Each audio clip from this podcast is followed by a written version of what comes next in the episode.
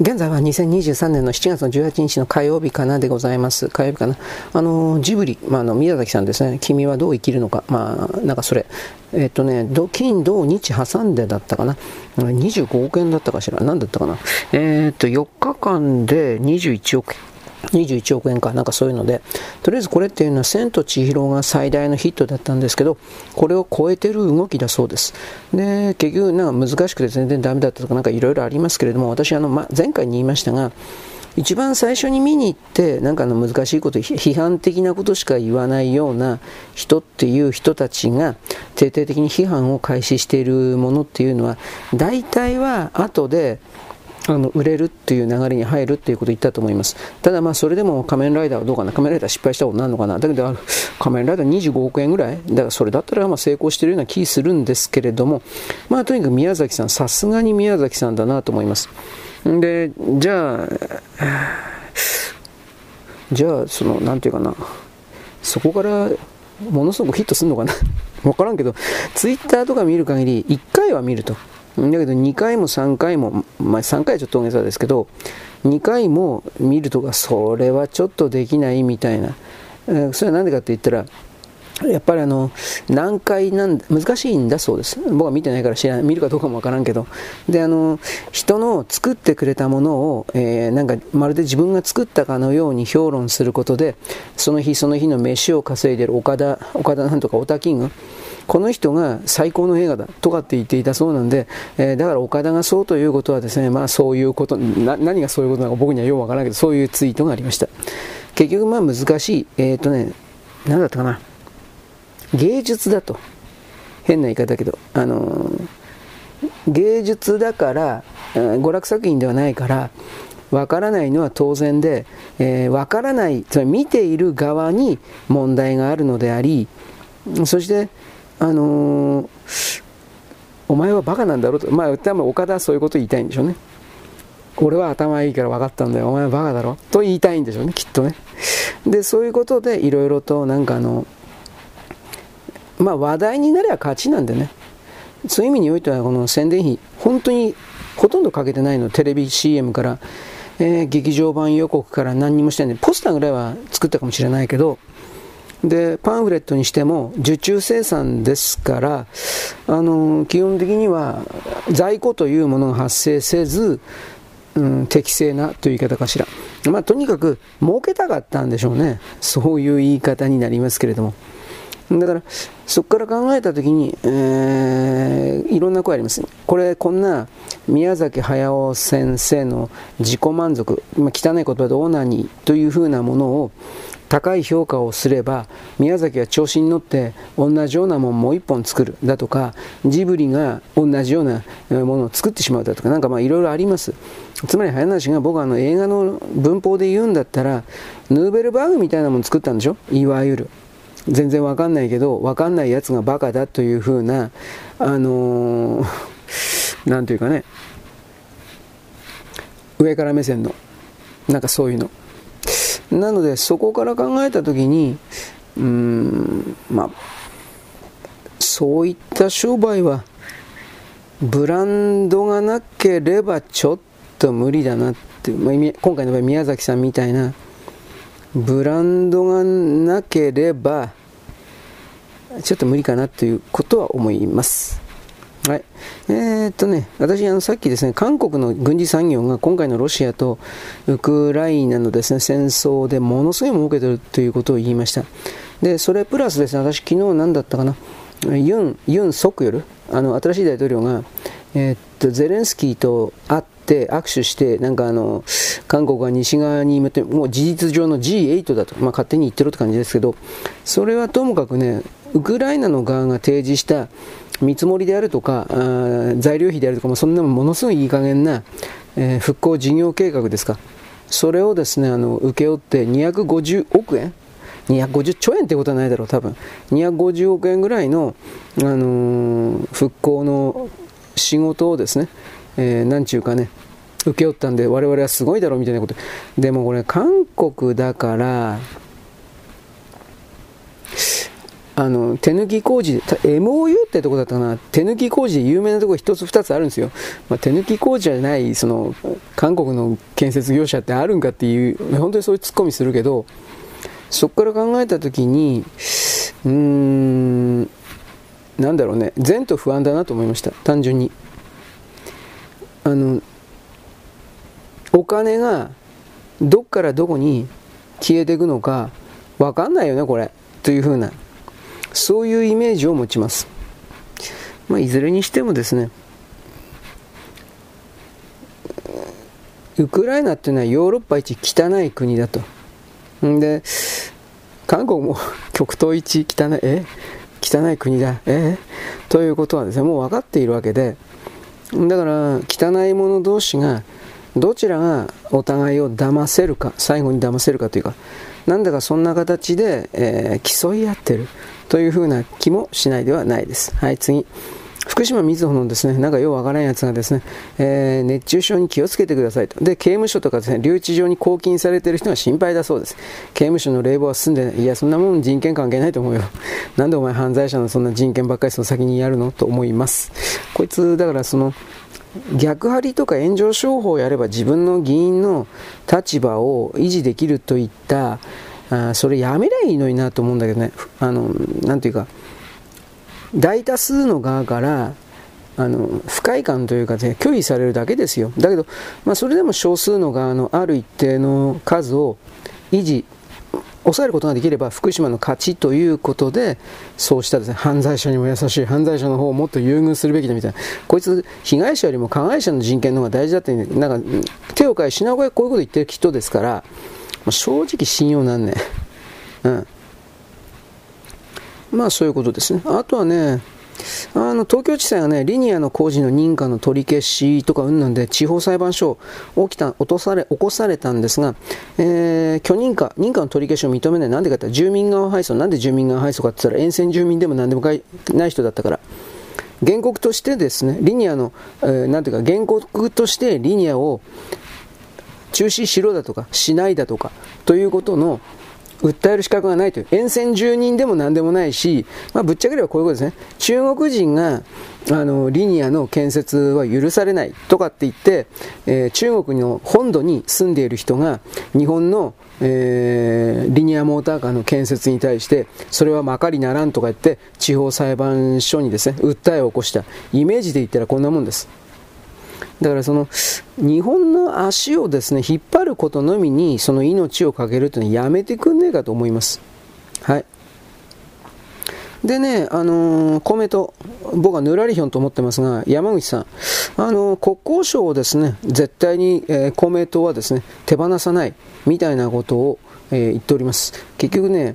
海上保安庁が国交省なんですね、確か。うん、海上保安庁は国交省で、もう一つは不動産関係の許認可であるとか、あのそういうことのどこに何を建てるかだとか、あとは貧乏人、中国人に公営団地でしたっけ？こういうものをあてがうような資格というか、それを持ってんのは、えー、っと、まあ、国交省だったと思うんですけれども、そういうことにおける今までの許認加減、好き放題に命令をするというか、それは絶対にどんなことがあっても手放さないんだという彼らの強い決意ですか？これはある意味ですね、えー、薄汚くすがすがしいという言い方でしょうか。ね。なんだおめえはっていうか。はい、次、ASEAN の会議でですね、議長声明出たけど、えー、っと、中国がですね、福島の処理水がですね、絶対にダメなんだ、みたいな要求をしたんですけれども、インドネシアにおいてはさすがに、いやいや、なめてんのお前ということで無視されております。まあ、あったり、声明には盛り込まれております。当たり前だっちの。だから、インドネシアというよりも南シナ海各国というのは、インドシナ半島を含めて、中国が原子炉から福島の処理水なんてもんじゃないほどの濃い濃い、えー、彼は中国人たち、韓国人たち毒水っていうから、毒水を、処理水だよ、福島のやつは。毒水をですね、流してる知ってますよ、みんな。みんな知ってますよ。で、そのことに関して中国がごめんなさいね、なんてことを謝ったことなんかただの一度もないんですよ。ただの一度も。にもかかわらずなんで日本だけがですねなんかそういう風な。でえー、っとね議題には上がったんですけどとりあえずはこれ僕ちょっとねあのー、詳細？制裁な情報をとりあえずあのまだ読んでないんですが会議にあの参加した人のどの国が中国の側に立って賛成したとかしないとかっていうことに関しての、えー、まあ、色分けはまだできておりません。ただ、一応この ASEAN なんていうのは正直あの中国の犬頃ですから今回それ犬頃がそういうふうな形で逆らったという言葉を使いましょうか。のはちょっとなかなかに珍しいことだなと思います。うんまあどうなんですかね。あとは次。海上自衛隊がですね最上か。嫌いの、嫌い戦ですか？これの訓練やってます。やりましたか？青森の陸奥沖は、陸奥湾です。イタリアとですね、インドとアメリカと、海事ですね。これらが一応の訓練しております。まあ、もちろんこれは中国に向けての牽制ではなくても、なんか戦争あった時においては中国はもちろんですね、日本の港に嫌いをばらまきます。でも日本もそれやればいいのになと思うけどね。で、嫌いばらまかれたら中国のみのオリジナルの力では、えー、嫌い衰来を、えー、っと除去することはできないと思います。今のところはね、これからは知らないけど。ただし彼らはドローンいっぱい持ってるからドローンの自爆攻撃的な形で体当たりどんどんさせてその上で何らかの形のですね除去というかそれはあり得るかもしれません。この辺りは僕は分からんところです。あとですね、共同通信が昨日だったかですね、あの、重信房子なんか本出したらしいんですよ、日赤の。で、彼女は素晴らしい正義の人だみたいな、なんかようわからん、本書から学ぶ点を、いや、テロリストの言うことで学ぶ点なんかねえんだろ、お前。だから共同通信の中にテロリストが40年、50年までは生き残ってるっていうのはよくわかりますね。もちろんこれらは中国、韓国、北朝鮮の見方ではありますが、自分の脳の中にあるもはや使い物にならないマルクス・レーニン主義にしがみついてですね、多くの人々を結果として地獄に追いやるというか、そういう、う くだらなさに、くだらないことにこだわっている人々という言い方を言わざるを得ないです。まあ、何にしてもですね、えー、この世界はだいぶ、その、さっきトランスエイジがどうとかさっきも言ってたけどね、あのー、おかしな状況があるという言い方をしておきましょうか。うん、あの韓国の YouTuber がですね、なんたらかんたら、なんか日本に住んじゃいかんよとか、なんかいろいろ言ってたそうですけど、どうなんでしょうか？あと中国恒大集団の赤字が11兆円だとか、これまだ表に出てる数字だから、おそらくもっと多いです。そういうことを踏まえて、この世界においては、インチキイカ様ずっと今まで隠してきたけど、それが本当にこれ隠しきれなくなってんなというふうな、そういうことも思います。うん、よろしく。ごきげんよう。現在は2023年の7月のですね、18日かなのですね、火曜日であります。えーと、私はですね、あの、キーハンターちょっと見てました。まあ、だいぶ見てたんですね。で、僕はやっぱあの、この間言ったけどですね、飲みはよくエロいんでですね、僕はあの、興奮してしまいました。ああ、でも死んでるんですね、もう。知らんかった。あまあ、とりあえずですね、昭和の時代におけるですね、ピックアップされるような女優であるとかですね、グラビアガール、この当時はグラビアガールというのは OK だったんですけれども、夏目雅子とかですね、僕は夏目雅子がエロい体してるなと思いつつ、パツンパツンと言いながらですね、いやらしいとは思わないんです。正確に言えばですねいやらしいのは当然あるんですが昭和の時代のグラビアにおける一番の特徴は言いましょう。生命力があるんです。活力というか。あのいやらしいいやらしいパワー。これはきっとあるんですが出てるんですがそれよりもおそらくうーん。どういうのかな？命というか。うん。なんかその生きてるというか活力というか気力というか。そういうものの方が画面から出てるんです。ところが今のですね、令和のですね、女どもというのは、あ、これはシリコン入れてるね、あ、これ制御してるね、これこれ CG 加工してるね。まあ、なんか本当にそんないっぱいあるんで、僕はね、ちんちん全然興奮しない、興奮しないんですよ。かといって昭和のね、グラビアが全部いいとか、そんなことも言わないんですよ。ダメなやつはダメ。いいのはいいんですよ。で僕はですねあの何とも言いますけどあの今の女性はですねなんで日焼けせんのお前バカじゃねえの？しかしなんか、えー、女どもに聞いたら何言ってんの？ガンになったらどうすんだよ死ねえって、まあ、だから僕、ね、僕と話をしたら最後に死ねとか言うのやめてくんないですかね？僕これバカだけどさ非常に傷つくんでね。ね、僕に人権がないとでも思ってるんですか？あなたたちは。なんてことも思いますけど、あ怖いからですね、女は怖いんで、お前なめんなわというふうに怒ったりするとですよ、なあ、世界はこの人パワー、おまわりさんとか、もうこんなふうになっちゃうんで。口聞いてくんなくなるんで、ふんとか、いや、ふんとさえ言ってくれないんで、ね、誰も近寄らない。俺が一体何をしたと言うんだ。こういうねなんかドラマ的に。ね喋ってみました。まあそういうわけでですねあの命が画面から出てるか出ていないかという判なんていうかな判断でグラビア的なものを見るということも一つお勧めします、まあ、別に必ずそういう風に見ろっていうわけじゃないですよ。なぜならばですねそれはグラビアというのはさ興奮するためにチンチンを大きくするためにねあのはとガンダムの1話のですね、えー、潜入する自衛兵のようになるためにグラビアというものはあるのであってねあのー、なんだっけ。福山雅治が探偵役やってるやつガリレオみたいにうん。興味深い。このおっぱいの角度はなんたらかんたら。いやこういうことをねやるなとは言わんけどあまり共感できないから。ね。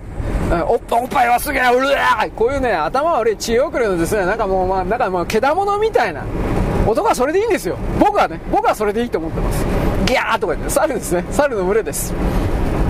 というわけなので野際野際陽子のですね若い時のですね動きというか本当にいやらしかったエロかった。ねやらせてくんないかねいや死んでるっつうの。やらせてくれません。ねみんな死んでいくんですよ。ね、どうして若い女はですね僕にやらせてくれる前に死ぬんだろうか、ね、若くたってどうせ死ぬためとしてやらせてくれないんだけど。まあいいです。ということでですねあの何度も言いましたが昭和の時代に来るこの刑事ドラマっていっぱい出てます。やっぱり特筆するべきことは子供向けの番組も全部含めてなんですけれど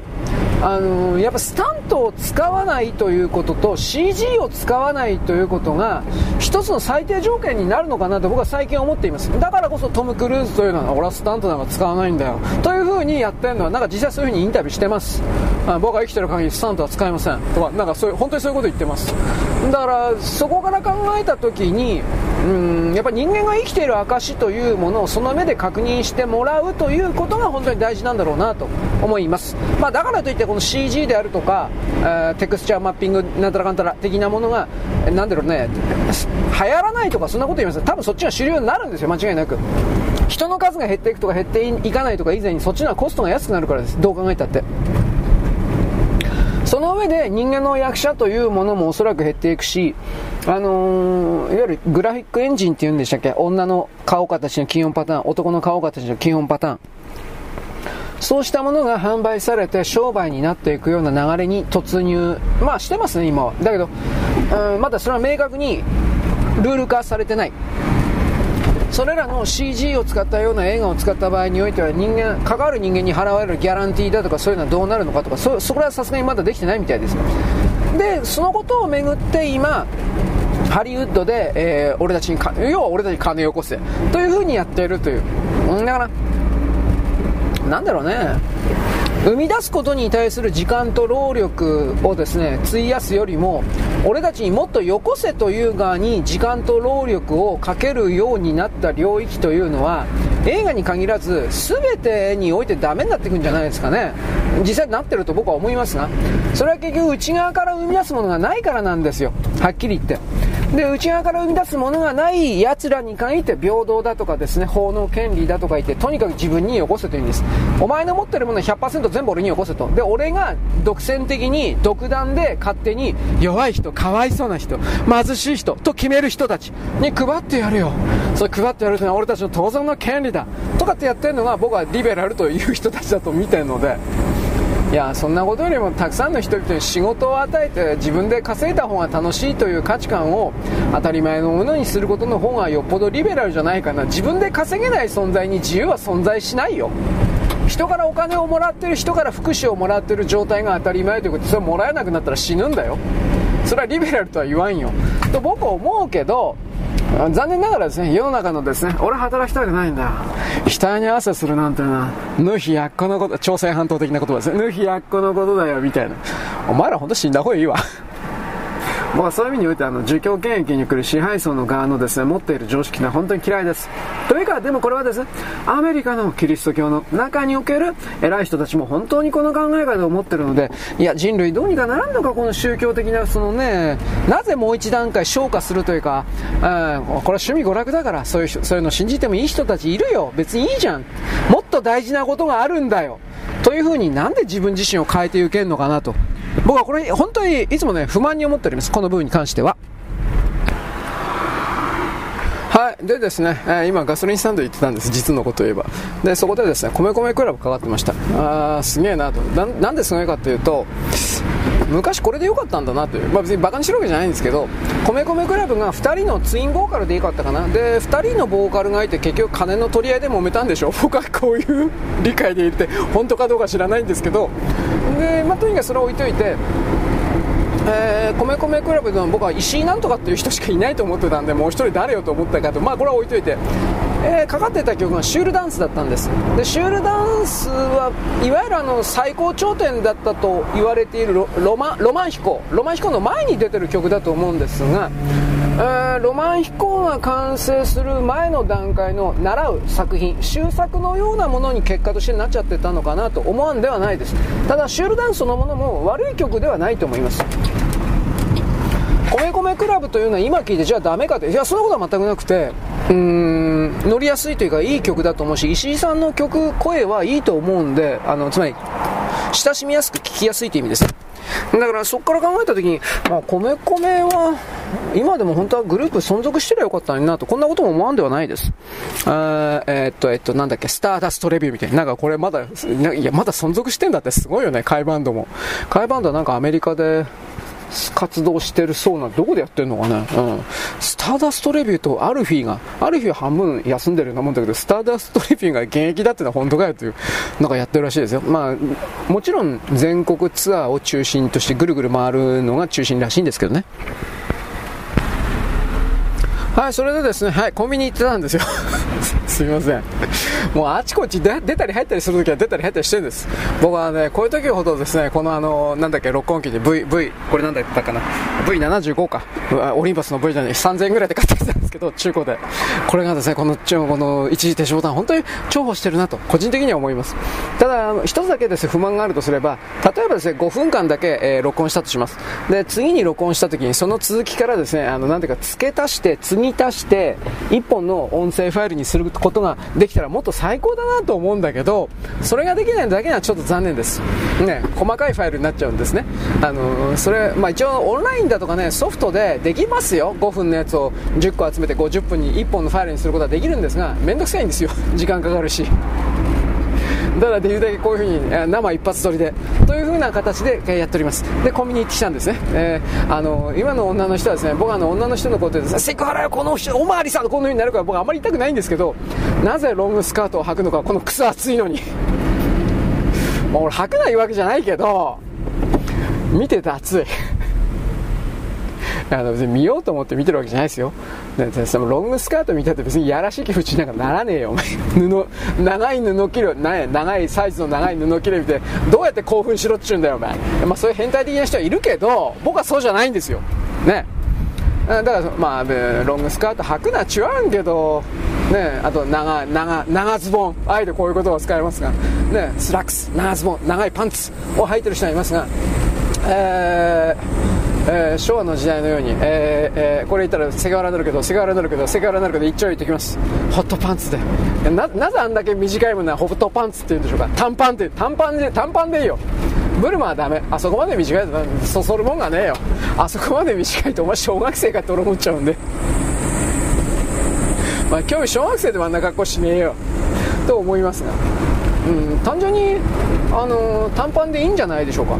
でいいんじゃないでしょうかと。僕言ったけどさっき街で短パン歩いたやついたな。高校生ぐらいの子だったと思うけど。短パン。まあ涼しくて。いや今これ空気も暑いからあんまり涼しくないな。だけどロングスカートだったら地獄じゃねえのところ思うけどね。失礼だが。はい。まあいいです。まあ、女の人の服装加工的なことを僕言っても何の説得力もありません。なぜなら僕はいやらしい目で常に女の人をいやらしい目で常に女の人をいやらしい目でしか見ないので、えー、僕の配信聞いてる人は99.999%男ですがはっきり言って友達のいないどうしようもないクズですがしかしですね1人ぐらい女の人がいるんでそのたまに間違えて聞かれると本当に困るんですよ。いやあのでもだからですね女性禁止とかって言ったらですねあこの人は差別してるわよというふうな形でですねゴジラがやってくるのでやったな。これ全部演出なんですよ。あなたはちょっと大人げないと思いませんか？というふうなこ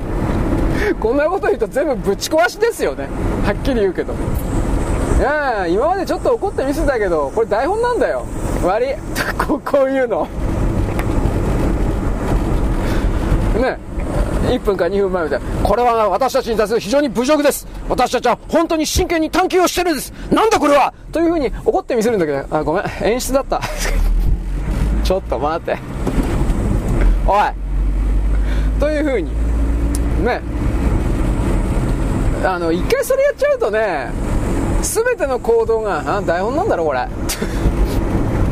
カメラどこ？リハやったのリハ。というふうに何にも信じてもらえなくなるからそういうのやめなさい。と僕本当に思うんですがまあ、自称すごい人自称上の人たち自称覚醒の人たちいろいろな人たちはねこれだけ言ってもバカバカは気づかなきゃ大丈夫だよ。俺バカだけど。俺俺バカだけどさすがに気づいたけどな。ねということを踏まえてですね、あのー、人と人のように接するときはですね、あのー、正直にですね怒ってるときは怒ってるんだみたいな。あまり演出しない方がいいと思いますケースバイケースだろうけど。あの、そんなにねあの計算高い怖臭いというんですが怖臭いっていう言葉でよかったと思うけどあのやってるとね相手にされなくなりますよ本当にあいつ何考えてるか分かんないからいい呼ぶなだとかしらけるからとか。そうなってですね、あの、だんだんと飲み会とかに誘ってもらえなくなるんですよ。まあ俺は酒飲まんかったね。俺は。またみんな今お金ないしね。飲み屋いかんですね。ただ人ん家行って飲むっていうことありますね。俺は飲まんけど、え俺飲まないんですよ本当に。偉いでしょ。いや偉くはないね。サイダーとかも飲まないね。嫌いだから。じゃあ何やってるんですか？昔聞かれたことあって、えー、水飲んでる。氷水とか。何お前んちの冷蔵庫に氷ないの？死ねとかって。そういう。お前なんで生きてんだよ？お前酸素吸うなよ。そういう人間なんて僕は。で、えー、何やっておいコーヒーねえんか？コーヒー。なんか出せよ。こういう。これがね、相手がね、同棲してるような女だったらね、お前、出せよ、お前。ああ脱げよ！とか、こう、なんかだんだんと高飛車になってですね、なんかエロゲーのエロゲームのエロ漫画のような、キャラクターを演じてですね、俺は、俺は支配者だって、俺は主人公だこの奴隷のような女だと。こういう風な形をやってですね、自らのエゴを満たす。ね。えー、何でも好きなことをしていいのよ。バカ野郎の本当かよ。なんかドキドキし逆に僕ドキドキしちゃって何もできない。すいません、ごめんなさい。と謝っちゃう。だけどまあ普通にですね、えー、できる限り誘われたら行くようにはしているんですがあんまり嘘つかない方がいいですね計算しない方がいいですねただしあの喋るときはある計算というよりもある程度は考えて、えー、意見意見でもないか、まあ、何かを発生リアクションを返すか。こういう言い方ですね。をやった方がいいかもしれないね。と言います。なぜならばその間違ったリアクション伝達によって嫌われるとか嫌われるはちょっと違うかな。誤解されるか、うん、がありますからね。さっきから全然中身のない話してるよね。もともとないけど。さっさと政治的なこと言おうっていういやそういう話もありますが、まあ、いずれにしても人間関係をですねだってこれ人間の世界だから。で人間関係をある程度円滑にしながらその上で、えー、自分自身を表現していくというかそれが求められてるだろうなとは思います。まあ何にしてもですね。どういうまとめにしようかな。う既存の状態というものが本当に壊れてるね弱ったねという。なんかとりとりあえずそんなオチでいいでしょうか。はいよろしく。ごきげんよう。現在は2023年のですね、えー、7月の18日の火曜日であります。えー、っとですね、今 BS の11チャンネルというところでですね、橋田壽賀子と石井福子のですね、台本が、脚本がですね、橋田壽賀子、プロデューサーが石井福子。これはあの、昭和の時代におけるですね、タッグというか、この2人はよく組んでドラムいっぱい作ってました。で、そこで昔作ってたドラマでキー局どこか知らないんですけど「道」というのがあります。道と書いてね、まあ、ホームドラマなんですがこれの再放送やってます。月曜日から木曜日か月曜日か金曜日ぐらい、えー、夕方4時ぐらいだったかな。僕は録録画して見てるんです。実は。ほんのちょっとだけだけど。全部見てない。なんで見てるかというと今のドラマというものが何でダメになったのかっていうことを踏まえて見てるんです。で僕はその道というものを見て思ったのは橋田壽賀子の脚本というのは鼻につくところが非常に多いんですがそれでもこれおそらくもあの渡る世間は鬼ばかりもはるかにもっと前の若い頃の橋田壽賀子と石田石福子のペアなんでラクターたちのセリフが説教臭くないし必要以上に敬語使ってない。私はあの渡る世間が鬼ばかりでなんで嫌だったかというとあんな風に喋る人間はいないからです。あそこに出てるキャラクター敬語みんな敬語敬語敬語。なんとかさせていただきましてバカ野郎そんな風に喋る人間がいるかよお前。てめえぶっ殺すぞいやすいませんぶっ殺すなんて言ってすいません。というような形でです、ね、非常にうさんくささ嘘くささを強く感じたんでわた、わえー、どうや渡る世間は鬼ばかり。綿ばかり。どうやどうリアクせばいいんだろうか。まあ正直あの見てなかったんですが好きでもなかったけどただそれよりも昔のこの石井福子橋田菅子の、えー、道。あとはなんかいろいろ作ってたんじゃないですか。おふくろさんとかなんか本当に山ほど作ってたと思うんですが水前寺清子でありがとうだったかな。なんかタイトルだけバーっとこれ見たんですけど内容はよく覚えてない。であのとにかくその道というやつを見て思ったのはあのー、日本のドラマがなぜダメになったかというとおそらくはなんですけど日本という国から共同体というものが失われていったからだろうなというのが今のところ僕の仮の結論です。人間関係における生のつながりが、え、希薄です。ドラマの中においては。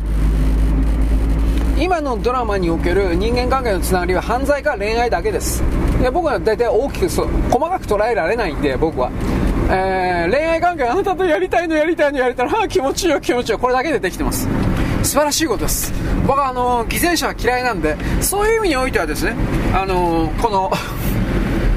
やりたいドラマ。ね。うんなんだっけ。小田小田小田和弘。これがですねあの小田和正か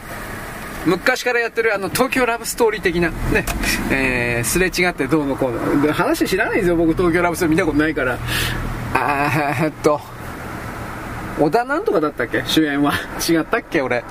タイトルがあのね歌う偽善者。小田和正。まあ、どう、まあ、こういう言っていつも怒られるんですけど、ああ、あの素晴らしい人だよね、ビジネスマンだよね、小田和正って。あ僕はあの人の発言と経歴見る限り、この人は、あの、前にも言いましたけど、2人組のオフコースでもう燃え尽きちゃったんですよ。で、その後で会社の命令に従って4人組のオフコースだったかな ?4 人組が申請オフコースというか、そういう、そういう時はもうビジネスライクに変わったんですよ、彼は。こうすれば売れる。自分の気持ちはどうでもいい。こうすれば売れる。で、こうすれば売れるということはこのように作詞作曲すればよい。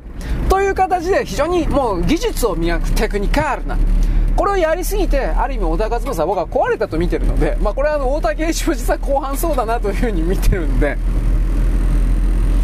彼はロングバケーションの後にナイアガラトライアングル出してここで終わったんです。大きな意味であ、まあ、次ぐらいもあるかもしれない。でも大体はここで終わってるんですね。ナイアガラトライアングルで。あ、ナイアラ、ロングバケーションナイアガラトライアングルかな？ナイ,、えー、ナイアガラトライアングルボリューム2でだったかな？なんかこの辺でとりあえず終わってるんです。で、その後自分の才能の限界感じたんで、自分の声と自分の表現では、これはちょっともう飽きられるな、ダメだなと自分で分かったんで、他の歌手に楽曲提供という形で次々と既存の歌謡曲界に曲を提供することで、えー、そうですね、悪友、小林亜生、なんか他にもなんかいっぱいいるけど、それらの人々が作った作詞作曲の世界とは違った空気を送り出すことにしてで成功したんですよ。大滝さんはね。小田和正はどうか。ああの人は自分で歌うだけで終わっちゃったんじゃないかな。でまあこれ置いといて。でその東京ラブストーリー、えー、主人公があのなんだ完治とかいうのね。小田小田忘れてた俺はね顔は覚えるんだけどなんとかっていう人。まあどうでもいいや。であのその東京ラブストーリーの頃のまあ、昭和の時代のラブストーリーはどうなんですかね。見たことないから知らねえんだけど。で人間関係がそのね性行為やりたいとあとは暴力。つまりこの場合はほとんど犯罪ですね。あのー、そこでやっぱ人間関係の関わりは出ますがいわゆる本当のホームドラマ単なる日常生活。で何かが起きてどうしたこうした。これを上手にやれた人はいないですね。そういう意味においては僕はまあそんなに深く調べてないからっていうのはあるけど橋田壽賀子と石井福子以外のそれらの上手な脚本家とかプロデューサーの存在知らないです。で、橋田壽賀子死んじゃったけど、石井福子まだ生きてるしね。で、現役だしね、それもすごいなと思うけど、なんか劇団かなんかの演出やってんですよね。確かあの人ね、台本書いて。ちょっとできることじゃないですね。91だって。あの僕はあのエネルギーがなくなってるとかエネルギーがないとかですね意味不明なことを言うと思いますけどエネルギーがある人活発な人というのは人との関わりにおいてもですね、えー、なんだろう男女含めてためらわずそれをやるというか、えー、人間関係が鬱陶しいとかそういう人っていうのは自分の持ってる少ないエネルギーを例えば芸術的分野であるとか学級研究分野に使いたいから鬱陶しいっていう人ともう一つは単純にエネルギーがないので相手に合わせることができない相手に対応することが対処することができない。うん、例えば相手をですね論破する論破？論破するようなことができない。まあいろいろあるんでしょうけどそれが嫌だ。面倒くさい、えー、力がない。どうした？こうした。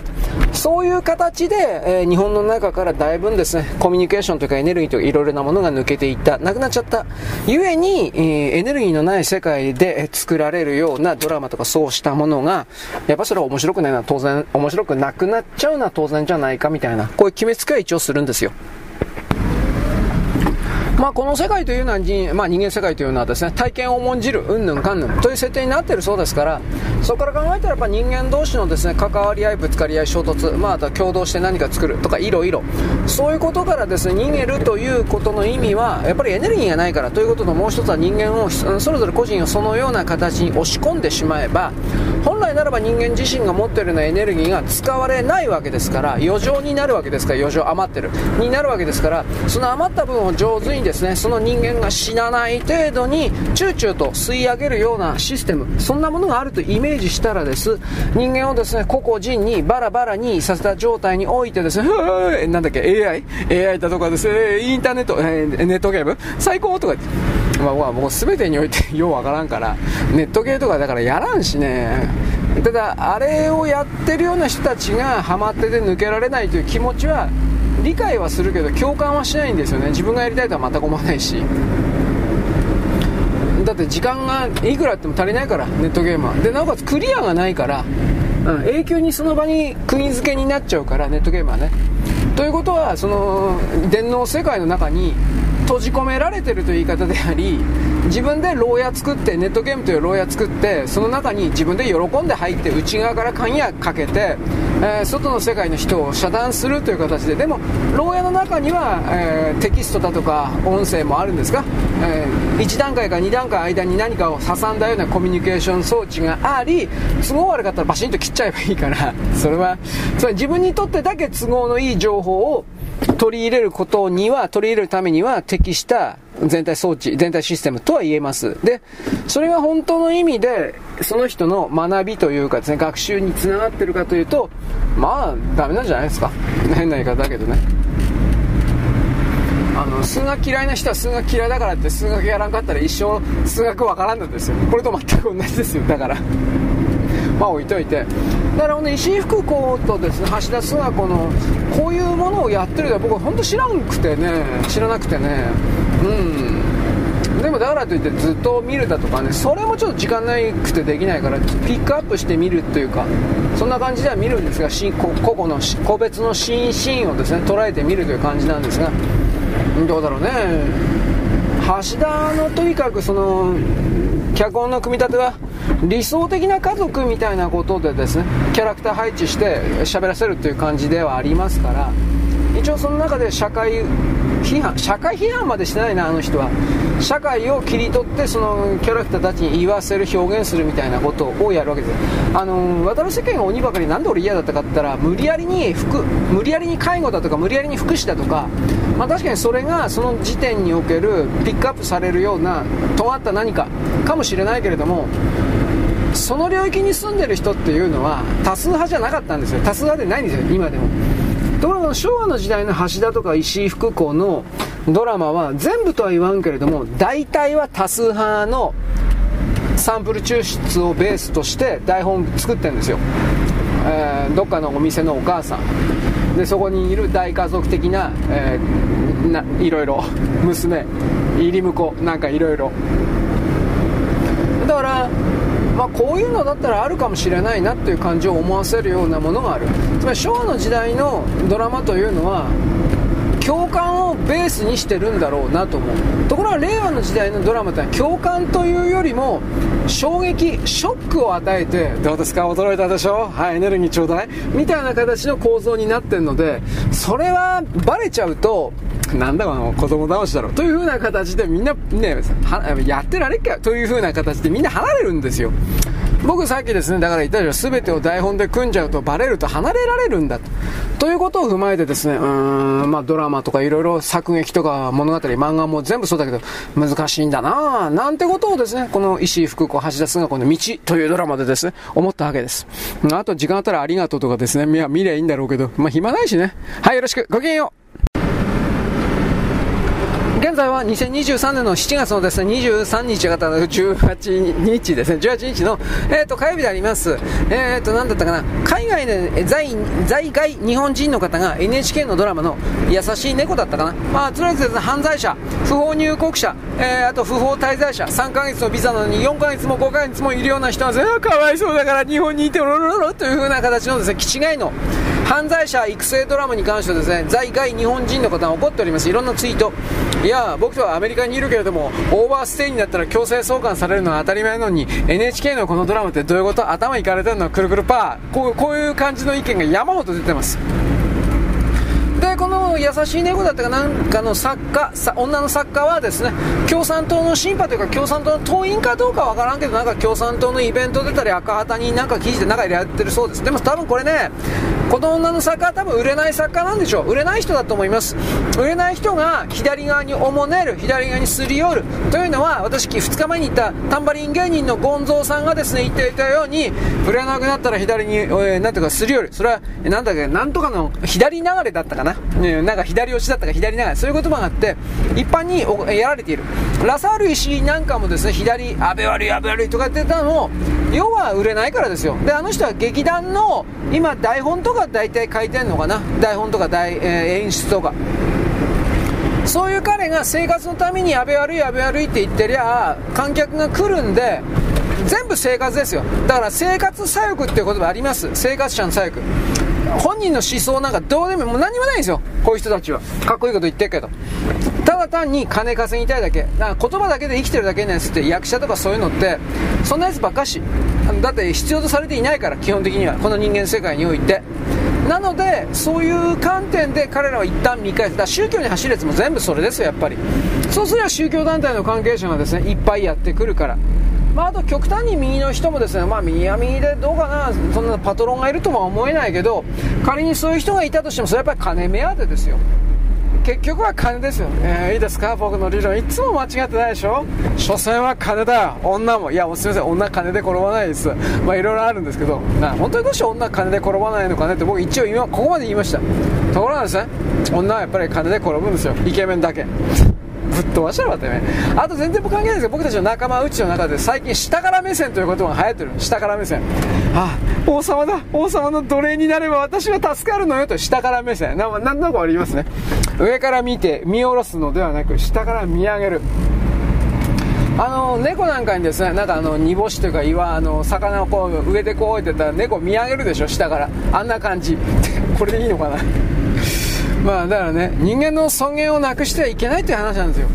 そんなねエロエロエロ漫画とかエロビデオみたいな形でですね女の人は自分のチンチンをしゃぶってるからと言ってですね下から目線でこう見るでしょ？はあ俺の方が上なんだ優越的な。こういうですねなんなんていうかなありえないことに対してえー、まあ僕はブブサイクなんで僕はモテないからありえないこと。でもあなたはモテててチンチンでかくてですね女のヒャーとかって言ってくる人はありえることでしょ？お前は俺の敵だ。まあそういう人だったらまあ別だとして僕の配信聞いてる人はモテない人ばっかりなんでまあそこから分からないと下から目線憧れの女女の下から目線。ね憧れますね。ないんだよそんなことは。夢を見るのはよせ。俺たちは現実の中に生きてるんだ。悲しいですね。はい、国内、何だったかな、えー、っとね、なんかの裁判、3年間だったかな、あのどっかの夫婦、老夫婦、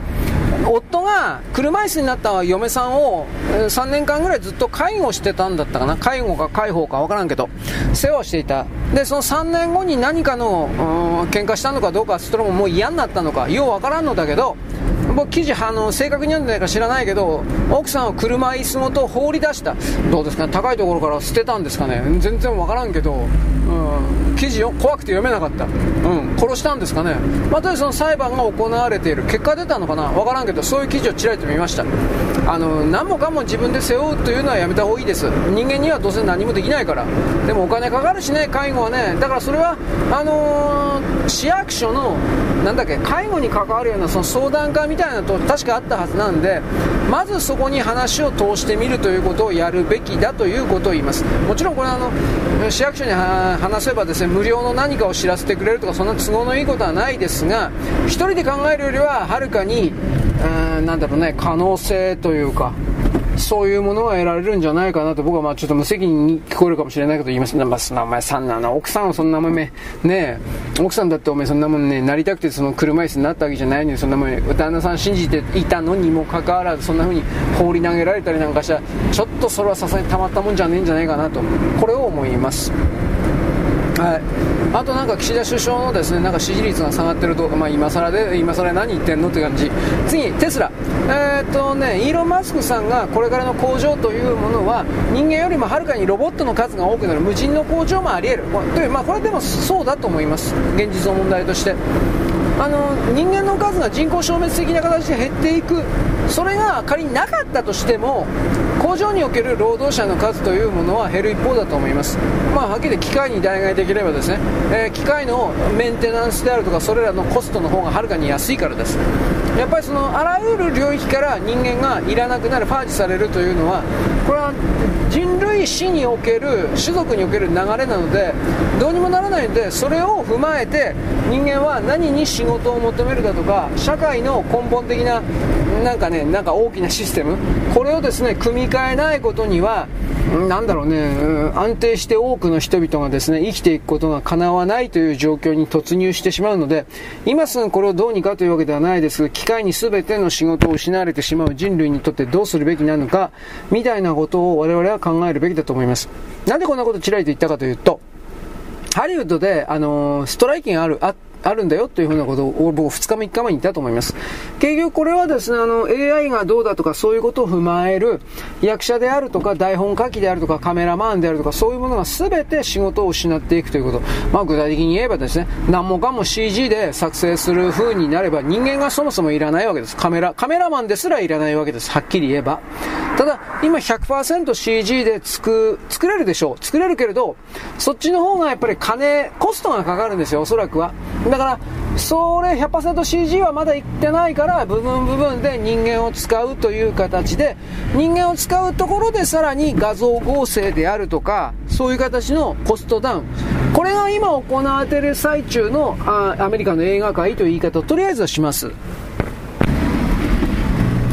で、どういう条件でストライキが行われているか、うんぬんかんぬん、ちらりとですね、あの、条件、うん、入ってきたんです。すごいですね。映画会社が俳優たちにまず提示しているのは、あの、モブあるでしょ？群衆、モブ、エキストラ。このモブとか群衆に関して、1回限りでという言い方かな。まあ、1回そのモブとか群衆を撮影しますよね。でその一旦撮影したデータを永久に映画会社の権利として保有してそしてそのモブ群衆に関する映像を加工したりあとはですね何度も何度も他の映画で使い回してもそれらの、あのー、エキストラには一切のギャラは支払わないということの条件を提示してるわけです。のお気づきの通りモブ名前のない人だから売れてない人だからいいだろうというふうにあなたは思うかもしれない。しかしこれ一旦認めたら即座に名前のある売れている俳優も全部そうなります。最終的には例えばトム・クルーズの画像 3D 画像データというものを一旦あの取得したらそれを永久に映画会社が使ってよいとなりそしてそれをですね使った場合においても永久無限にお金をトム・クルーズ本人には支払わないというふうなこんな感じです。でそのデータを手に入れてしまったらそのデータを全く関係のない背格好の似た第三者に適用してその第三者がトム・クルーズの演技をして外見は全く違う人なんだけどその後で完成されたデータにトム・クルーズのデータをペタッと貼り付けてでトム・クルーズ本人が演じているかのような映画を新作をどんどんと作り続けることが可能なわけです。こういうのも本当はあの全て CG で作ればいいんだろうけどだからさっき言ったように CG は作れるけどまだ時間とお金かかるんでコストダウンはやっぱり人間にやらせてその人やらせた人間の上にぺったりとデータ貼り付けた方が安上がりなのでそういうことを提示している。しかしそれは映画俳優というものを全てですね廃業に陥れるものって分かるでしょ？一回データ取られたらそれでもう永久に使われるって。でなおかつ権利の主張もできない。これ漫画なんかで言ったら単行本の原稿の買い切りっていうのと同じですよね。単行本出すたびに原稿料が入るとか著作権料入るとかそんなんじゃなくて一回限りでお金払ってそれでおしまい。そういうことが今話されている。それはやっぱ映画界でストンになるのは当然かなという気はします。よろしく。ごきげんよう。現在は2023年の7月の19日のですね水曜日であります、えー、っとまずやっぱ大きなニュースは中国が海産物日本からのですね輸入海産物をですね、まあ、禁止というわけじゃないんですが嫌がらせをすることを決めました、えー、全品検査してですね港で税関的なところで止め置いて、えー、冷凍食品1ヶ月ぐらいストップだったかな。で、えー、っと普通の生もんは腐っちゃうよね。なんだろうね。缶詰的なもんかしら。よくわからんけどそれは2週間だったかな。まあどっちにしろ今までは全然違うんですよ。今まではねあの日本は中国向けの輸出品に関しては全品全ての品目に関しては放射能検査まずやりましてで中国はそれら日本からやってきたやつを抜き取り検査。で抜き取り検査で大丈夫なら全品大丈夫。そういう形でやってたんですが、まあ、あの日本に対して悪い悪いとやってたでしょ？福島の処理水がどうのこうの。で手を挙げて日本拳振り上げて日本が折れると思ってたら折れなくてなおかつ EU があのー、ていうの？全品 OK になったでしょ？規制は全てやめるって言ったでしょ？中国メンツ立たないんですよ。中国人はメンツが全てですからだからこれうんだいぶ長い間続けるんじゃないですか？分かんないけど。せっかく中国の中で日本食ブームっていうのがいろいろ流行ってたそうなんですが、まあ、刺身とかねそういうの含めて。全部おじゃいや全部おじゃん一緒だうん大げさだけど現地で日本食料理をやってるような寿司屋とか含める。そういう人たちは大体は今度はスペインとかのヨーロッパの品目に仕方がないので切り替えてるという記事がですね各サイトに出てます。だけど生きの良さから言えばヨーロッパのやつを持ってきてもまあダメですね正直言うけど。日本の方がはるかにいいです。あとはもう一つやっぱこう中国共産党がこの福島、福島ということにおいて日本の経済及び政治を分断、苦しめる。いろいろなことを通じて、まあ、攻撃、工作を仕掛けている。当然ですね。いろいろあると思います。でその中の流れでですねいくつか、まあ、僕これちょっと分かんないんですけどまずおはがきいただいて千葉5区だったのエリアルフィア。エイリアルフィアだったかな本当は。これに関してね僕はあの千葉県に国籍を持った日本国籍を持った帰化者の中国人が2万人もいるということは知りませんでした。びっくり。でその2万人が全て投票権を持ってるのか有権者なのかどうかまだ知らないんですけれども、まあ、だいぶ有権者であろうなとは分かります。で今回ですねあるエイリー・アルフィアに関するですねいかにもバイデンジャンプが起きた。これは僕は1月前2月前だったら言ったと思います。バイデンジャンプ起きたんです。でそのことであのー、裁判を起こしてるんだそうです。裁判を起こすというところまで僕は知っていたけど途中経過は知らんかった。そしたらですね昨日一昨日ぐらいにねおはがきが来ましてですね、えー、簡単に教えてもらった。まあとりあえずあの明らかにあの中国人が書いたんですかねみたいな形、エイリアルフィアってひらがなで書いてあったんだけど、ひらがなさえまともに書けてない、えー、ああれ、あれ、あれヒアとか、なんかまあ、どういう忘れちゃったけど、とりあえずアルフィアとは書いてないっていう。で、戦艦はそれを無理やりにエイリアルフィアの票だという。こんなもん普通全部跳ねるんですけどね。跳ねないということは、まあ自民党からなんか、政府からなんか、やっぱり命令が来てたんじゃないですか。あの、エーレ・アルフィアの票は多めに見るようにみたいな。うん、なんかそうとしか思えないけど。であとは何らかの形での武蔵だとかいろいろ言ってるけど集計収票装置日本の集計収票装置っていうのは武蔵なんたらかんたら会社親会社がグローリーっていうとこだったと思います銀行が使ってるのは全部グローリーほぼ全部かなグローリーっていうとこですほんでそれはですね、えー、元々の資料がアメリカの会社じゃなかったかなと思うんですが、これはまあ調べていつか暇あったら言います。だから、どっちにしてもね、うーん、うさんくさい。まあ、とりあえずまあそれは言えるでしょうね。エイリア・アルフィアの当選に関して本当にうさんくさい。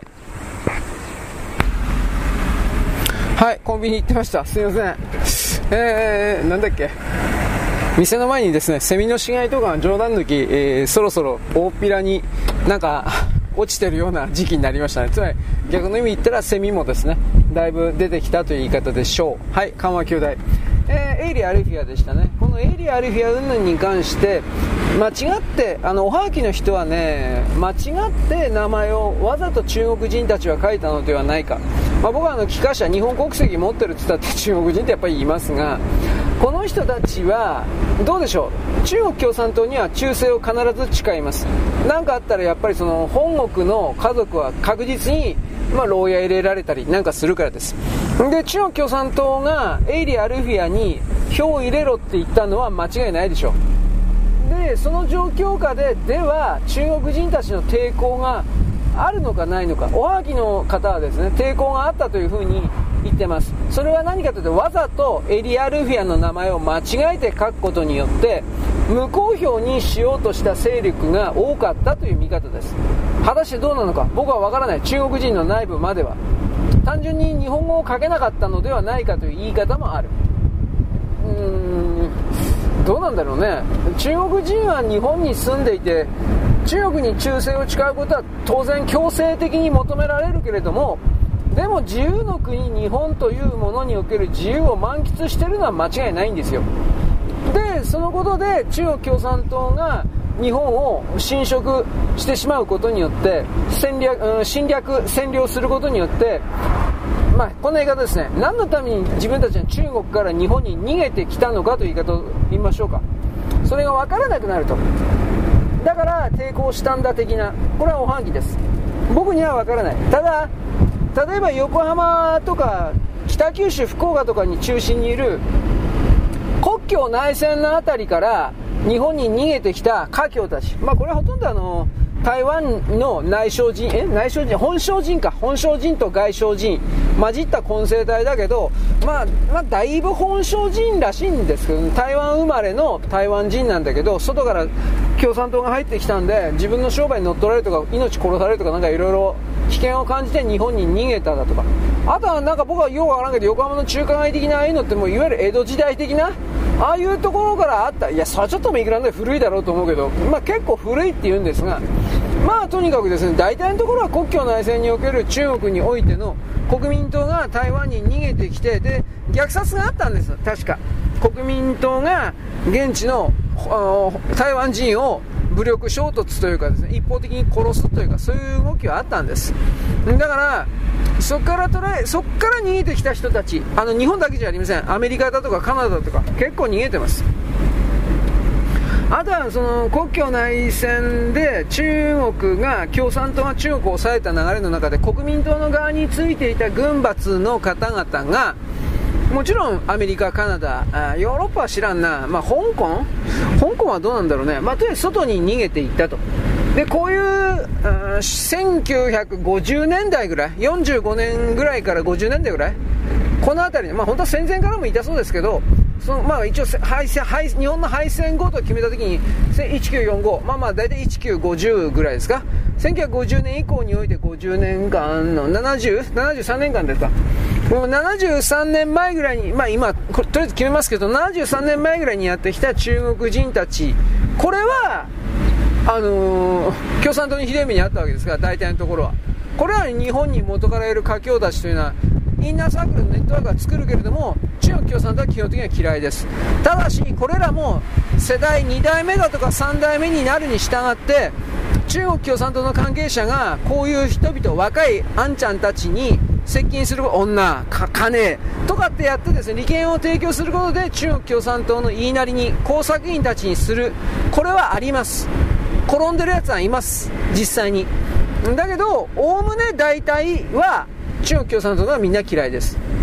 でこの今言ったあの千葉の2万人2万人もいいの？千葉県、まあ、その新しい中国人と言いましょうか。新しい日本人だけど、まあ、元中国人。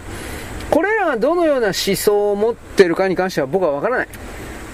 まあ新しい人であることは間違いないと思う。5年以内ぐらいに日本に来たような人。5年間あれば日本語の読み書きはなんとかなると思うんだけどね、あのひらがなで書くとこ、でそれでも間違えるかな、まあ、だから分かんない、だからこれわざと間違えたとか、うーん、どうだろうね、それだけ自由を求めてるような中国人がいるというんだったら、ほんのちょっとだけ、ほんのあくまでほんのちょっとだけは見込みがあるというか、何かの希望のようなものは見えるかもしれないけど、僕は中国人というものはあの中国語で読み書き思考を何十年もやってきたから基本的には人に従うということしかできないような存在たちとしか捉えてないんですよ。なので果たしてどうなんかなという疑問はあります。まあもちろん僕だって日本語で読み書き思考しているけど日本語で読み書き思考していたら偉いだとかそんなことは日本はあのなんだっけ武士だから戦ってどうのこうのこんなことは言いませんよ。家族人質に取られてお前の母親父親殺すぞとかってやられたらもう僕だっていやもう何でも言うこと聞きますよ。これですよ。僕は人間のクズです。だけどそれでもねあの日本という国家体制でそこまでの事態があそんな簡単に起きるかなというのも一つあるししかし中国人たちは中国本国でそういうことを、うん、自分が受けていなくても自分の知り合いの一族で受けていただとかいろいろあるわけであのー、内モンゴルとかチベットだとか青海省だとか、まあ、ウイグルの人たちは関係ない大体内モンゴルという言い方をしようか。あと九万州、まあ、東北地方ですね。あのー、ドンペイのね女たちはね国際結婚でね日本の男と結婚して日本にやってきて日本国籍取ってる女はそれは聞いたことあるんですよ。でこの今千葉の2万人というものが男女半々比率なのかどうかということに関しては僕は分からん。何気に女多いかなとも思うんですけどね。いわゆる、えー、黒竜交渉遼寧省あと山東省だったっけ？東北三省って言うんだよね確か。あの辺りで日本に、あのー、中国人斡旋業者、まあ、日本にもこのなんか関係者いるそうですが日本の男に農家とかに嫁に、えー、まあ金で売られたんですよ。ぶっちゃければ、うん、そういうのが入ってるって千葉何農家あるよ。ピーナッツぐらいしか俺思い浮かばんけど。まあまあそういうのが入ってるというのはなんとなく知ってるんです。僕は正確には知らんけど。ウクライナもなんかそういうので入ってるって言うんですけど僕はまあ同じ斡旋業者かは知りません。でその東北三省には東北三省のなんか有名なマフィアあったんだけど何だったっけ？ZK だったか K2 だった K2 違うか。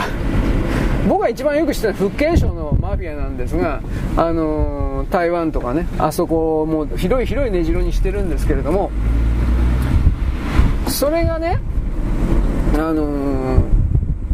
世界中に人間を輸出という言い方ですねコンテナとかに詰めて、えー人間扱いしないで荷物扱いでとにかく外国に輸出しちゃってで、まあ、コンテナの中でたくさん死んでるだとかあ2年前ぐらいにこれ問題になりましたよね。イギリスでそういうコンテナ見つかって30人から35、6人かみんな死んでたっていうなんかそんなで今をそれを思い出してまあ置いといてこの千葉の選挙においてそれがどういうう枠組みというかどういう動きだったのか、まあ、不正選挙は間違いないでしょ。はさすがに千葉県の人はそんなバカじゃないと思うのでエリアルビアのあの知的能力ゼロのあの発言見る限りにおいてうん。こんなやつに自分のところのね指示を与えるなんてことはありえない。日本人舐めすぎ。日本のなあのマスコミとやらは。だから言葉の力で先に騙してしまえばそれで全部勝ちなんだというあの2020年のトランプ大統領の選挙を奪った自称バイデン勢力プラスアルファいわゆるの民主党勢力的なこれらのやり方があまりにもずさんだし、稚拙だし、荒っぽい。でもそれで、こね、バカ猿はこれでいけるんだよ。本当にね、舐められてるんですよ。こういうことは、やっぱ起こらなくちゃいけないですよ。はい、次、あのね、ちょっと前にあの、エマニュエルがどうとかって言ってたでしょ。で、LGBT がとかって。これね、本当かどうか僕わかんないんですけど、木原さんがだいぶ動いてたんだって。なんでかっていうと、それを求めたのが岸田さん。なんでかっていうと、あのね、選挙が近いとか近くないとかっていうのを、あの5月、6月、7月ぐらいの段階でわからんかったけど、G7 終わったらとりあえず選挙する、まあ、可能性として、それは控えてたんだけど、その流れの中でね、選挙になると、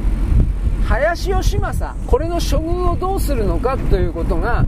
岸田さんの中では本当にやばいというか、まあ、岸田派が乗っ取られる高知県が乗っ取られちゃうんですよ。林芳正をうまくコントロールしないと。ぶっちゃければ。もちろんそれは岸田さんにとっては冗談じゃない時代なわけです。だから岸田さんというのは木原さんをあの林さんにぶつけてるって言うんです。ぶつけるっつったってな、まあ、で林さんというのは河野太郎に対してもそうだけど中国の犬頃でしょ。誰がどう見ても。工作員でしょ。そしたらあのバックに中国という名前のヤクザがついている以上はアメリカという名前のヤクザを持ってくるしかないんですよ。で木原さんがラーム・エマニュエルという男が日本に赴任した日から最初からなんかいろいろ通過で連絡取ってたっつうんですよ。本当かなと思うけど。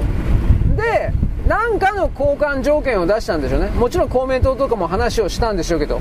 でその何かの交換条件が LGBT がどうとかっていう話なのかもしれんけどこれは分かりません。そうかもしれない。そうじゃないかもしれない。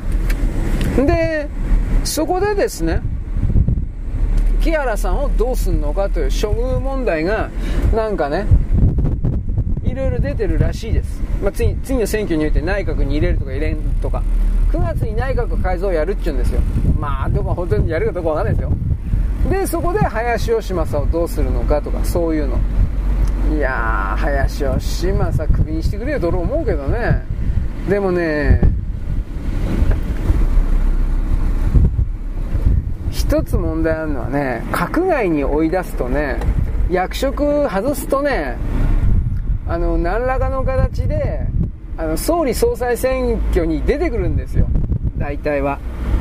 まあだからこれは昔私おはがきいただいてね高市さんに何です経済セキュリティかなんかの非常に重要な役職を与えたかっていうと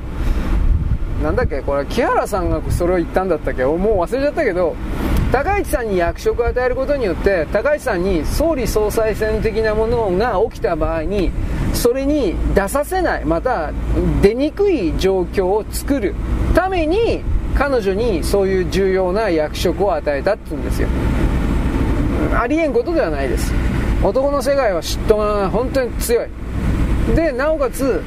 あの女の閣僚というかそういうものの下では男は働けんというこれはある。今でも。でも高市さん総理大臣のいいと思うけどね僕ね普通にね。なんでそんな意地悪するのかな。ね。えー、いや、まあ、高市さんダメだったらもうあの人たちもっと嫌がる。あ青山茂春とかです。ね 大臣にしちゃえばですね。この中国派とかねもうもう絶対阿鼻共感だと思いますよ。ギャーとかって。さっき言ったような中国という名前のチンピラに対抗してうんぬんと言ったら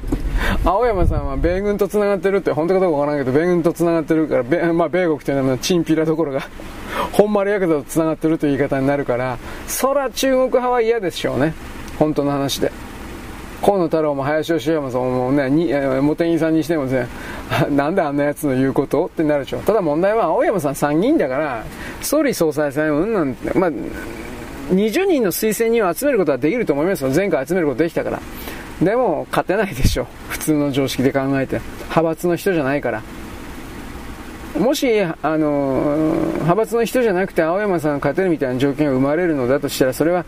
ワンポイントで青山さんに4年間やらせ、4年間だったっけ ?5 年間、4年か5年ですよね。4年間やらせることによって、えー、現行の派閥のですね、綱引きみたいなやつの状況を見る、みたいな。そんなのでしか僕はありえないと思う。青山さんが仮に総理大臣的な流れになると思う。まあ、多分、まあ、多分というか、ありえない。ありえないよ。あの、ないですよ。自民党は本当に派閥の政治だから。まあもちろんですね、これらの権力をですね、奪還するいろいろな動きというのは、米国の側のですね、まあ LGBT が、トランスがどうした、こうしたということにおける、新たな予算をむしり取る、予算を泥棒する、躊躇するための部署を作りたい。バイデン財団的なものを作ってそこに一旦大量のお金を入れてでそいつをですね。配分すると言いながら配分しないみたいな、オバマとか、あのー、ビル・クリントンか散々やってきたことをバイデンはそれを強く求めてる、まあ、ハンターがなんかそういう財団的な持ってっけどね。うん、だからそういうアメリカ側の金くれ事情は当然あるでしょう。エマニュールは当然それ成功させたら、LGBT 法ね、うんぬんかんぬん。日本でまず属国でそれを成立させて、その上でアメリカに、属国の日本が成立させてるんだから、帝国本国のアメリカも連邦法としてそれを成立させなくてはいけないとかいろいろ持っていくつもりだったんだろうけど、まあ、今のところうまくいく見込みはないですね、LGBT がどうしたって関しては。米国の国民怒ってんなと僕は普通に思うんだけど、民主党支持者ですら怒ってんなというふうにあっちのいわゆる掲示板とか SNS 見る限りそう思うけど、僕まだスレッズ見てないから見る気も本当はないけどさ、でもスレッズからもう早くもなんかいろいろ天才来てるんで、あのー、ツイッターにね。でもツイ、あのー、なんだったかな。スレッズから直接転載はできないんで、なんか。で、文字だけ転写してんのかな？なんかそんなんで。うん。とにかくですね、米国人の普通の人はやっぱりインチキだと思ってるんでしょうね。トランスだとか、ああいうのは。金目当てじゃねえか、こいつら。まあ俺もそう思うけど。まあ置いといて。で、その日本の国内闘争の中でもう一つはおそらくは、公明党に対して岸田さんがどのように思ってるのかっていうことですね。まあ選挙協力に言って、公明党の力借りないと、やっぱり、あの人、岸田さん本当選挙弱い人なんで、だから、勝てないと思ってるんだろうなということで、そこで、なんかいろいろなバーター、公明党が当然だと思ってるけど、国交省のポストですか？国交大臣？これをですね、ずっとこの公明党が独占独り占めしてたけど、もちろんこれ様々な利権があるわけです。うん。あのー、まあ、僕はさっきちらりと言ったけど、なんだっけ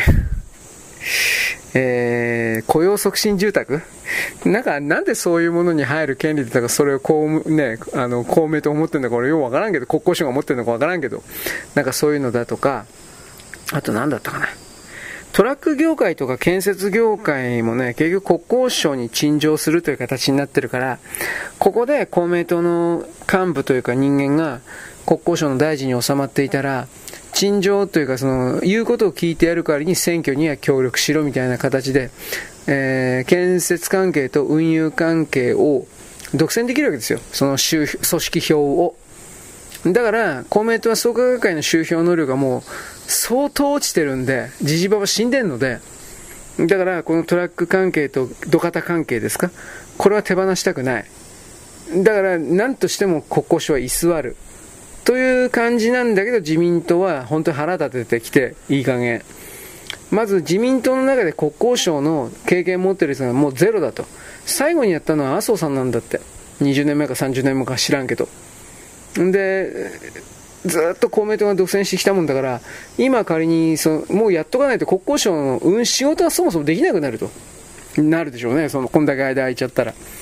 で、なおかつ地方の県の陳情とかが、自民党ではなく公明党に行くということはやっぱり許せない。なぜなら自民党はなんだかんだで地方組織であり、地方の党だからです。地方の自民党県連と言われているものの、いろいろなネットワークによって自民党というのは与党にいられるわけで、にもかかわらず、肝心の地方の運輸と建設なんていうのは地方の雇用の、まあ一番大きなものの一つですよね、なんだかんだ言って。だからこれを公明党に取られているっていうことは、やっぱ自民党の議員とすれば、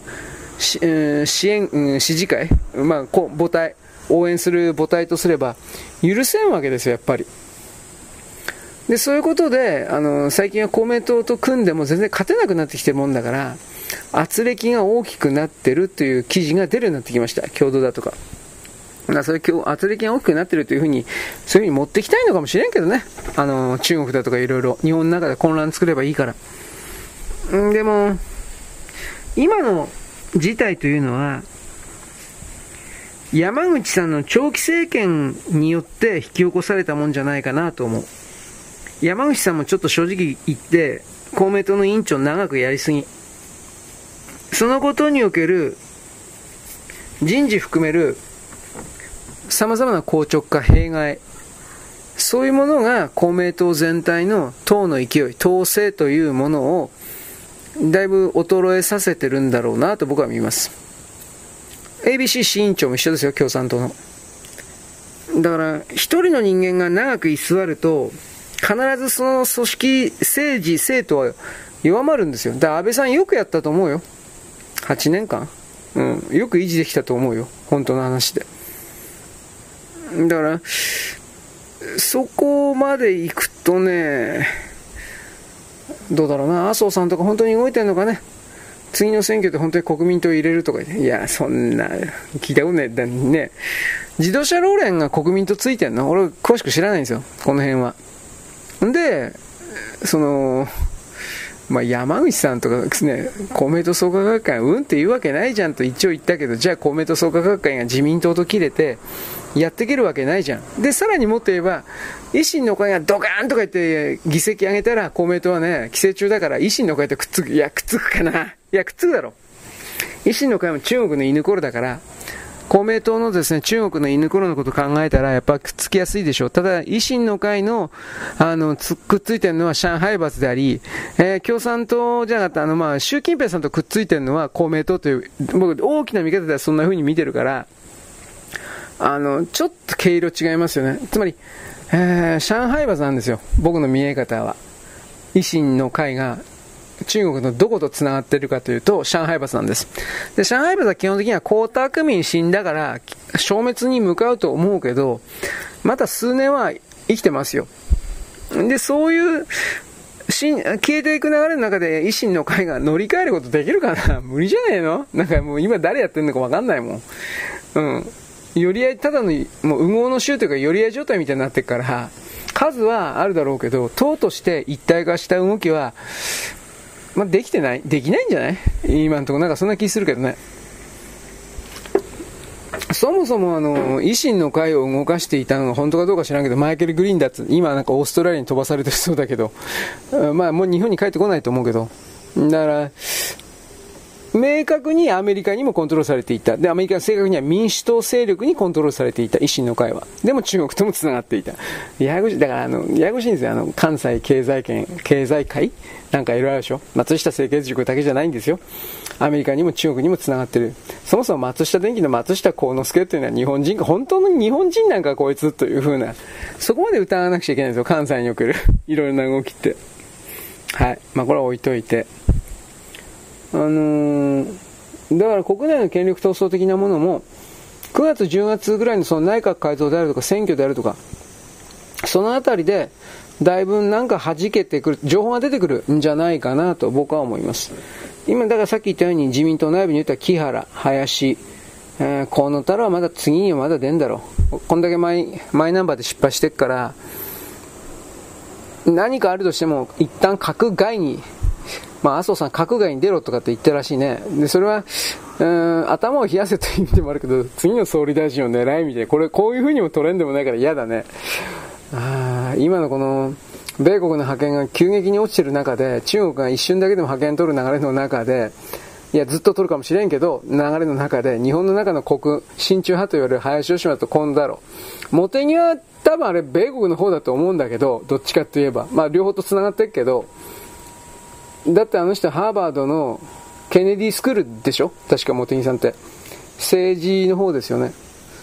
だから、あちらの政治家関係と繋がってると見たときに、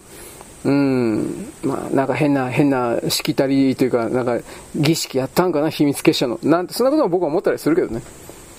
まあでも、おそらく茂木さん中国とも繋がってるかしらんけど、どちらかといえばアメリカ。林芳山も、もし、吉間さんも、あれ、あいつもハーバードだったと思うけど、アメリカ、中国と両方繋がってるけど、中国の比率の方が徹底的に大きい。ハニートラやられてるっていうんだったらね。で、河野太郎も、あの、あいつはコロンビア大学だったっけ？うん。まあ、ネオコン、ネオコンに教わってっからね。確かマデレン・オルブライトでしょ？あの、あいつの先生って。マデレーンでよかったと思うけど、マデレン・オルブライト。ね。思いっきりネオコン。無にかど、統一教会かどうかは知らない。だから、明らかに変な思想の持ち主の人、河野太郎は。林芳正は金に転んだ人っていうか、茂木さんもおそらく変な思想の人っていうふうに僕は捉えるけど、まあ、とにかくこの3人は、日本の中で表に出したらダメな人。エリアルフィアもそうですよ。じゃあ誰か他にいるの？いないんだな、これがね。いや、一応いるけどね、あの、日本国内の利益代表者とするんだったら、えー、聖子さんとか、萩生田さんとか、あ、ああいうの、あの辺、安倍派になるけど。だけど、そうすると局さんの人は、こいつらは統一教会に支持だから、支持だから証拠出せよ。本当のことはうぜえわ。口で言ってるだけだもん。望月磯子みたいに。まあ、望月磯子なんか2日ほど前のツイートがね、こんなかわいそうなクルドの人たちの泣いたっちゅうんでしょ。バカ野郎。目薬持ってるの？知ってるよ、お前。あいつの言うことは何一つ信用できない。だから、そういうことを全部踏まえてね、まあ、嘘の、いろいろな嘘が、これからもさらに増えるだろうなっていうのはわかるんだけど、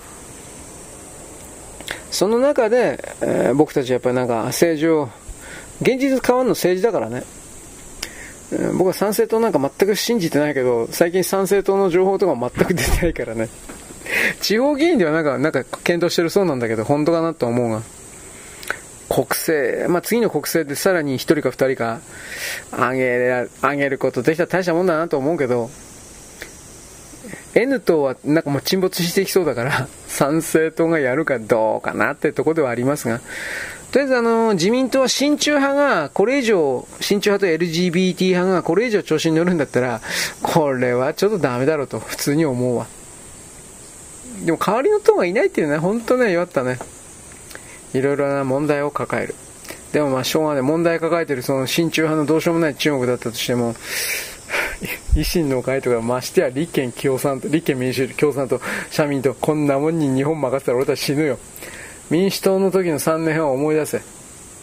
本当にこれ思い出せ。みんな忘れてるかもしれんけど、あんな地獄はなかった。給料もボーナスもみんな下がってった。街行ったら、就職できないような人たちが、ワンオペのアルバイトしてた。それすらできないような子供たちがいた。思い出せ。あんな奴らに政治を渡しちゃいかん。それだけは間違いがない。ということで、えー、局さんの人は民主党がとかって言ってるけどね。やらせてダメだったんだからもうそんなこと言うなよ。一回やらせてみようか。うん。でやらせたでしょ。ダメだったでしょ。もう、だからもう二度と言うな。本当の話で。うん、まあだから、やっぱ日本の庶民僕たちが、もうちょっとこの辺りの政治決定システム云々に関して真剣に捉えていなかったから僕たちの責任も大きいと思う。でも悪かった悪かったと言ってもしょうがないんで、やっぱりこれは正していく、修正していくべきところは修正していかなくちゃいけない。で、そのためにはこんな風にね、俺の言葉なんか聞いてるやつはログダ問題はないけど、伝えるということを含めていろいろやらないかんのじゃないの。みたいなことをですね、僕は今回のオチとします。もう眠たいんでこの辺が限界です。はい、よろしく。ごきげんよう。